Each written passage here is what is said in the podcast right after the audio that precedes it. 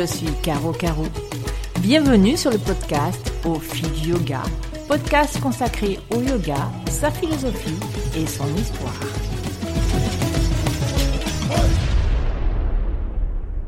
Salut à tous. Je suis heureuse de vous retrouver pour un nouvel épisode du podcast Au fil du yoga. J'ai longtemps hésité et en fait je m'y prends presque au dernier moment pour enregistrer cet épisode. J'ai tellement d'idées, de thèmes à aborder que parfois j'ai du mal à choisir. Ceci étant, comme je suis euh, dans le regard des Yoga Sutras de Patanjali et pas l'étude mais l'analyse des Yama Niyama, je me suis dit continue. Et c'est à ce moment-là qu'est arrivée euh, une évidence. L'évidence, c'était de vous parler de Santosha. Santosha, que l'on traduit par euh, le contentement. Alors, il y a beaucoup de choses qui me viennent à l'esprit quand on parle de contentement. Mais d'abord, je voudrais revenir à la racine sanscrite du mot, parce que Santosha vient de la racine san, sam. Et cette racine, elle veut dire à la fois, et c'est très intéressant, s'apaiser, être calme, être en paix, se désister, renoncer, mais également bénédiction, joyeux. Patanjali, dans le deuxième chapitre de, des Yoga Sutras, enfin en tout cas tel que nous le connaissons, dans le sutra numéro 42, écrit que par la pratique du santosha, on connaît le plus haut degré de bonheur. Santosha ne veut pas dire bonheur, parce que dans ce sutra, il y a un autre mot qui est shuka, et c'est shuka qui veut dire bonheur. Santosha, c'est la satisfaction. Alors, vous allez me dire, mais euh, Santosha, c'est presque relatif. Et la réponse est oui. Mais la réponse est oui, pourquoi? Parce que si vous considérez toute toutes vos pratiques ou de yoga, de méditation, l'état dans lequel vous pouvez aborder une journée ou être au cours d'une journée, vous verrez que votre ce que je vais appeler la météo intérieure, la façon dont vous réagissez, la façon dont on est change constamment. C'est-à-dire que on peut se lever, on va dire, d'excellente humeur, hein, et puis, au cours de la journée, voir cette humeur se modifier et se ternir, devenir presque maussade ou en colère, ou avoir un goût comme si on n'était pas heureux. Et bien souvent, si vous faites le bilan de votre journée, c'est cette caractéristique, ce goût-là de la journée qui va vous rester. Et vous allez vous dire Je ne suis pas heureux. Alors, je ne suis pas heureux, c'est presque extrême. Mais vous allez peu souvent entendre les gens dire qu'ils sont heureux. D'abord parce que afficher que l'on est heureux, dans la société actuelle, ça se fait pas trop. Dire aux gens, qu'on est heureux, hmm, super honnêtement, avez-vous déjà entendu beaucoup de gens vous dire en face qu'ils étaient heureux? Qu'ils avaient des moments de bonheur, de joie intense? Souvent, vous allez entendre les gens se plaindre. Pas forcément euh, je suis le plus malheureux de la planète et tatati et tatata. Non. Souvent, les gens vont vous parler de ce qui est triste, négatif, donc des choses qui ont une coloration, on va dire grise, noire, et pas des choses qui ont une coloration lumineuse. Pourquoi? Souvenez-vous, les Yoga Sutras, le début des Yoga Sutras, lorsque Patanjali nous dit ce qu'est le yoga. Le yoga est la cessation des vritis. Ces vritis, ce sont des tourbillons, des cycles, des wagons entiers de pensées, de sentiments, d'émotions qui nous assaillent. Et j'allais presque dire que la caractéristique de l'être humain, c'est de donner une coloration négative à ses vérités. Et très souvent, même si vous avez passé une excellente journée, un tout petit truc va venir ternir le souvenir que vous avez de cette journée. Et c'est cela que nous apprend en fait le terme santosha. C'est d'apaiser. Bien sûr, le yoga est la cessation des fluctuations, des fragmentations du mental. Mais ça va même au-delà de ça. Pour y arriver, il faut ressentir, il faut avoir, il faut être dans un état de contentement. Plusieurs façons de connaître le contentement. C'est d'abord reconnaître que à chaque instant, il peut y avoir des beaux moments. Alors, la façon dont moi je vais définir les beaux moments sera peut-être différente de la vôtre. Ce que j'apprécie particulièrement, c'est de me réjouir, de sentir un sentiment de calme et de paix, mais très porteur, lorsque je suis en état de contentement. Je déteste l'idée de dire je me contente d'eux dans le sens de oh bah pas comme je peux pas avoir ça, je m'oblige à uniquement le niveau inférieur. Le contentement, c'est pas ça. Le contentement, c'est reconnaître à sa juste valeur ce moment, cet état dans lequel vous êtes. Et pas dire Oh, bah, c'est comme si vous avez une note. Vous, êtes à l'école et vous avez 20 sur 20. 20 sur 20, c'est le contentement maximal. Et vous allez avoir 15. Et vous allez vous dire Ah bon, bah ouais, 15, allez, c'est pas mal. Hein. Euh, par rapport à mon petit copain euh, qui a eu 9. Hein. Mais bon, hein, c'est pas terrible parce que il y a au-dessus, il y a eu 20. Non, c'est pas ça. C'est pas se dire être en comparaison avec quelque chose. C'est 15 par rapport à 20 et 15 par rapport à 9. Non, c'est 15. C'est-à-dire que le contentement, c'est pas se reporter à la journée d'hier, à la minute euh, de tout à l'heure, ou à ce que sera demain. Par exemple, demain, je vais aller travailler. Est-ce que ça veut dire que je ne dois pas être en état de contentement lorsque je suis au travail par rapport aux vacances, moment où je suis là actuellement, je suis encore en vacances. Ou bien, tiens, je suis encore en vacances et demain je vais travailler. Donc mon contentement est en train de s'effriter puisque demain je retourne au travail. Non. Je suis contente, j'ai ce sentiment de contentement parce que je suis en vacances. C'est une invitation à être là, dans le moment présent, dans l'effectivité et et pas dans la projection. La projection, c'est du vritti. La projection, c'est une construction mentale. Le contentement n'est pas une construction mentale. C'est pour ça que je, dis qu'il n'y a pas de relativité du contentement. Parce que la relativité, c'est une projection, on compare à quelque chose. Alors que si j'accepte cet état de contentement qui, qui peut avoir différentes teintes, alors j'en tirerai presque ce que j'allais dire un état de jouissance intense.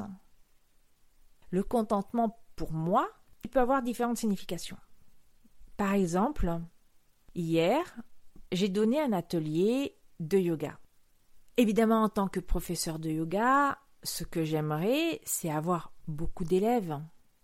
J'ai eu trois personnes qui sont venues au studio. J'aurais pu être déçue et je l'ai été à un moment, oui, honnêtement. Mais, mais, en même temps, j'ai modifié la façon dont je pensais. C'est-à-dire que c'était un relat. J'aurais pu avoir plus. Et puis, je me suis pas dit, j'aurais pu avoir moins. Non, je me suis dit, j'ai trois élèves. Et je me dois à ces trois élèves. À 100%. Et tout d'un coup, il y a eu comme un état, je me suis dit, c'est super. C'est super parce que, avec ces trois élèves que je connaissais, avec qui il y a des, euh, des liens forts, je savais que j'allais forcément Je savais, c'est même pas forcément, je savais que j'allais passer un excellent moment. Et j'étais contente. J'étais contente dans le sens de heureuse. Et puis j'étais contente, c'est-à-dire je me sentais pleine. Je me sentais bien, juste là où il fallait. Quand je suis arrivée au studio, j'ai eu un extrême plaisir à recevoir et à échanger avec mes élèves. J'ai eu beaucoup de plaisir à les regarder, à se regarder, à partager.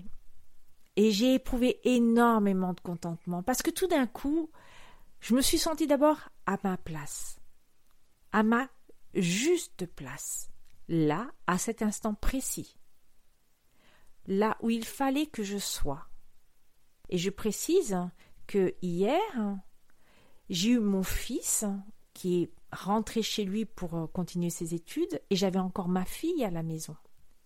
Et j'aurais pu me dire tiens, je suis triste parce que mon fils est parti et tiens, ah, je suis au studio alors que j'ai ma fille qui est encore à la maison. Non. C'était là juste à ce, ce sentiment d'accomplissement, d'être là au bon endroit, au bon moment. Je vais même aller plus loin en disant que hum, ce que je cherche par-dessus tout, lorsque j'agis en tant que professeur de yoga, ou même quand je fais un podcast, ou quand j'écris un article sur mon blog, ou bien même quand je publie quelque chose sur Facebook, Instagram ou euh, une vidéo de Forest Yoga sur, euh, sur YouTube. C'est pas d'être lu par 50 millions de personnes. C'est pas d'avoir des likes, etc. C'est de partager. Et ce partage, pour moi, il devient contentement à partir du moment où il y a un retour. Je dirais que parler dans le vide, je peux le faire toute seule sans avoir un micro devant moi et sans enregistrer.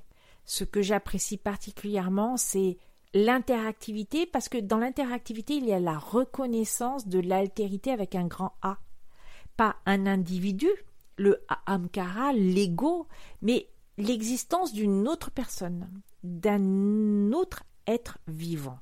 Ce que j'aime, c'est l'interaction entre les deux, le retour, le sentiment de créer quelque chose, de partager, d'être avec la personne. Et là, à cet instant-là, j'ai du contentement. C'est ça que je regrette le plus en fait euh, dans, dans la partie de ma vie qui est professeur de yoga. Ce n'est pas euh, d'avoir un studio que je n'ai pas. ce n'est pas d'avoir euh, des classes remplies, ce que je n'ai pas.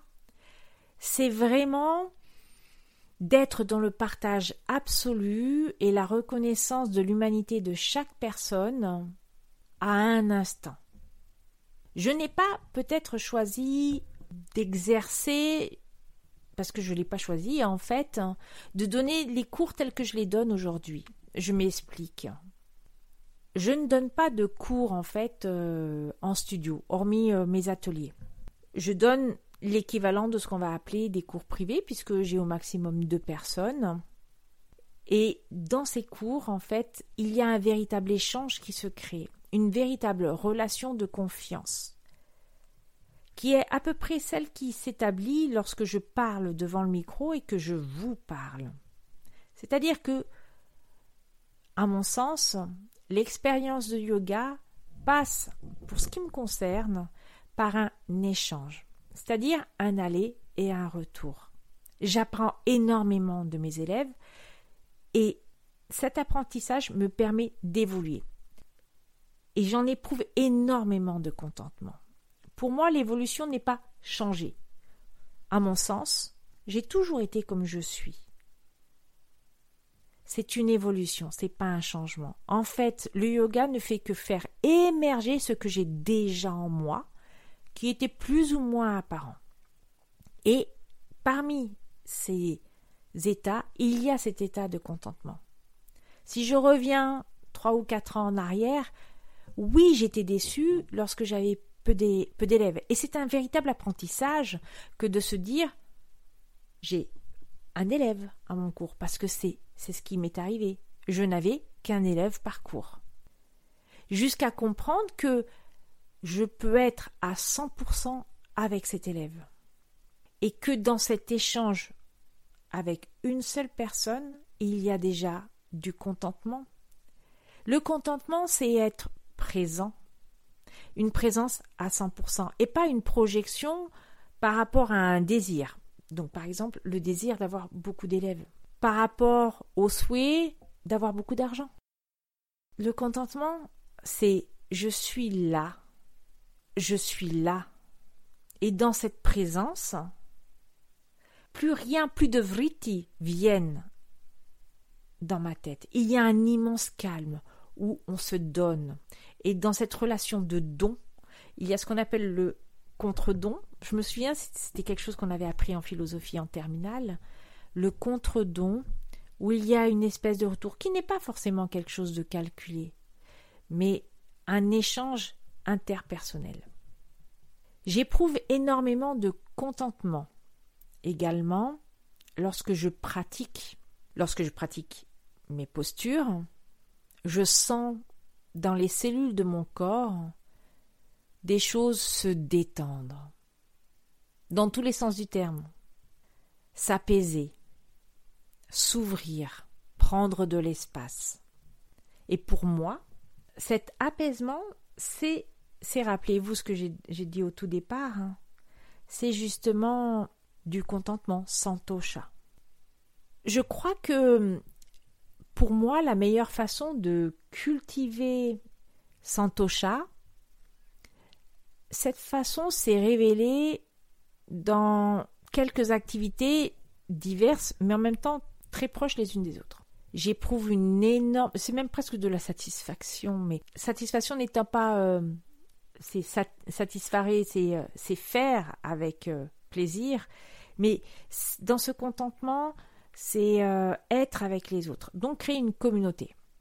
Donc j'adore, j'adore pratiquer physiquement avec d'autres personnes. En ces temps de Covid, ça devient compliqué. Enfin, en tout cas, ça l'était. J'espère que ça va, ça, sera, ça va devenir un peu plus facile. Donc, j'ai appris aussi à être avec des personnes à travers le monde et, et d'être en contentement lorsque je suis avec elles et de ne pas avoir un ressenti négatif lorsque je ne suis pas avec ces personnes. J'éprouve énormément de plaisir lorsque je suis avec une communauté. Et là, nous avons une coloration, je dirais, euh, dorée. La coloration dorée, c'est-à-dire que en plus du simple contentement, il y a déjà la notion de plaisir. Donc il y a une émotion, on va dire, euh, positive, qui dépasse donc la simple notion de contentement qui est dégagée de euh, de tout ressenti, positif ou négatif. Mais je, vous avoue que je classe dans contentement cet état-là. Le contentement, je dirais neutre, mais peut-être le plus beau, c'est celui que j'éprouve en méditation ou dans le chant de mantra. Cet état où notamment le mental, mais vous savez tellement que le mental et le corps sont liés, cet état de mental où tout est en paix, et c'est aussi la signification de Santosha, être en paix. Quand votre mental, ces idées, vous ne les sentez plus, elles sont là, hein. On n'arrête pas le mental, sinon on est mort. Mais on ne les sent plus. Cet état de sérénité qui vient lors d'une méditation et qui se diffuse une grande partie de la journée. J'éprouve la même chose lorsque je chante des mantras. Les mantras, et euh, très bientôt avec Amarjap, nous présenterons un épisode spécial mantra. Les mantras ont cette merveilleuse vertu d'apaiser, de provoquer le contentement par la vibration des cordes vocales, par la vibration du son dans le corps, dans les oreilles, dans le cerveau on est, on devient ce son, ce son sacré, dans une langue parfois pas connue. C'est même d'ailleurs peut-être un exercice à réaliser lorsque vous vous mettez à psalmodier des mots dans une langue qui ne vous est pas connue.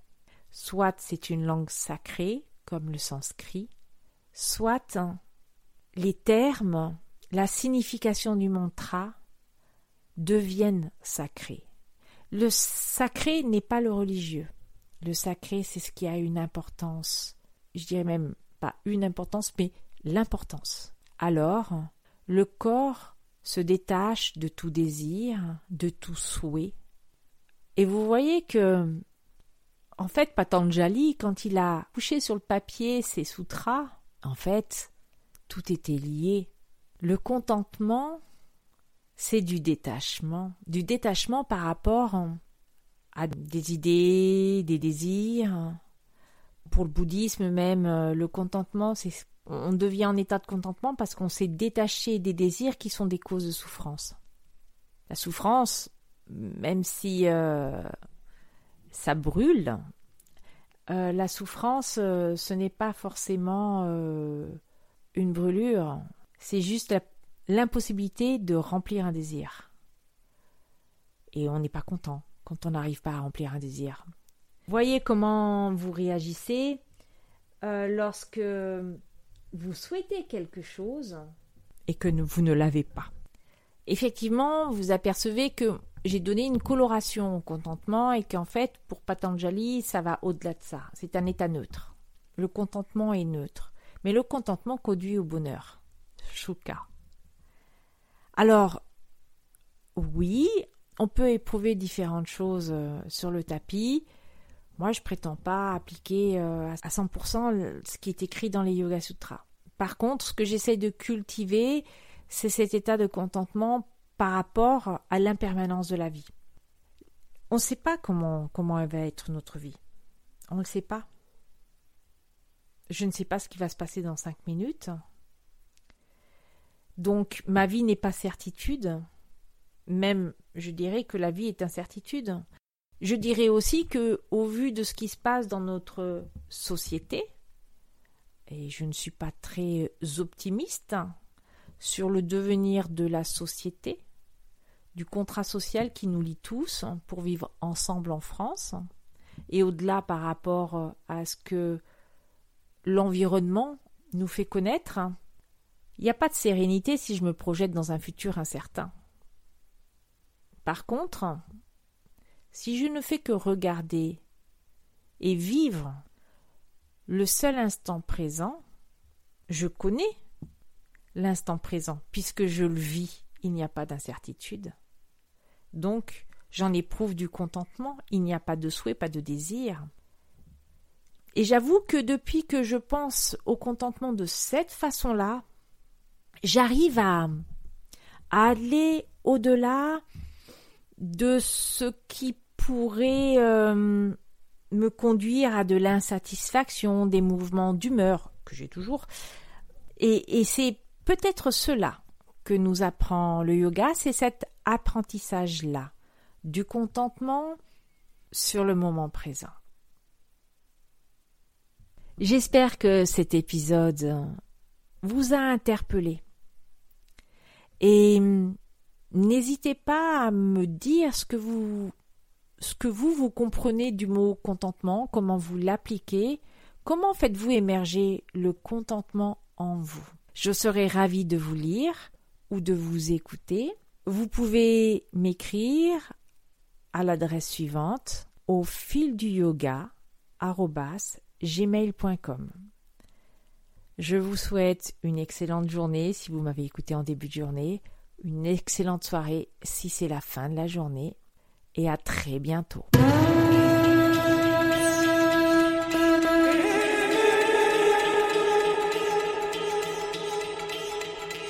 Vous avez aimé? Alors n'hésitez pas à nous le dire en nous écrivant à l'adresse suivante au fil du yoga.